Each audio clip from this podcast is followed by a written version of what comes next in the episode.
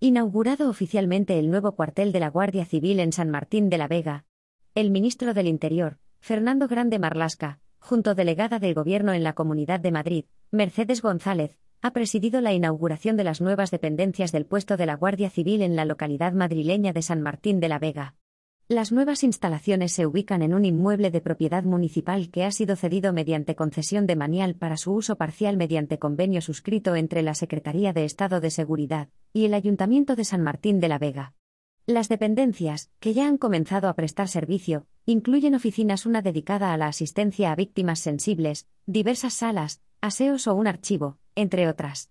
También cuenta con intervención y depósito de armas.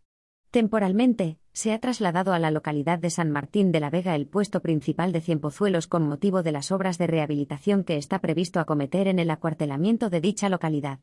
El nuevo puesto de San Martín de la Vega, que llega con muchos años de retraso, ha pasado a dar servicio de 24 horas transformándose en puesto principal y asumiendo especialidades de otras unidades.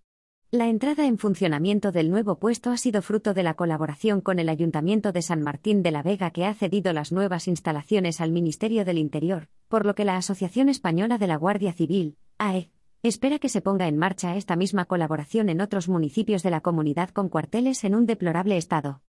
Edificios que ni son sostenibles, ni eficientes y que tampoco apuestan por la adaptación de sus instalaciones para personas con problemas de movilidad. Edificios como los de Loeches y Villarejo de Salvanés cerrados por el mal estado, y el último ocupando un edificio municipal eventualmente, o Carabaña que sigue en funcionamiento a pesar de su situación, han detallado. La Asociación Profesional recuerda al Ministerio del Interior que los puestos de la Guardia Civil requieren de una inversión fuerte y continuada como cualquier edificio público.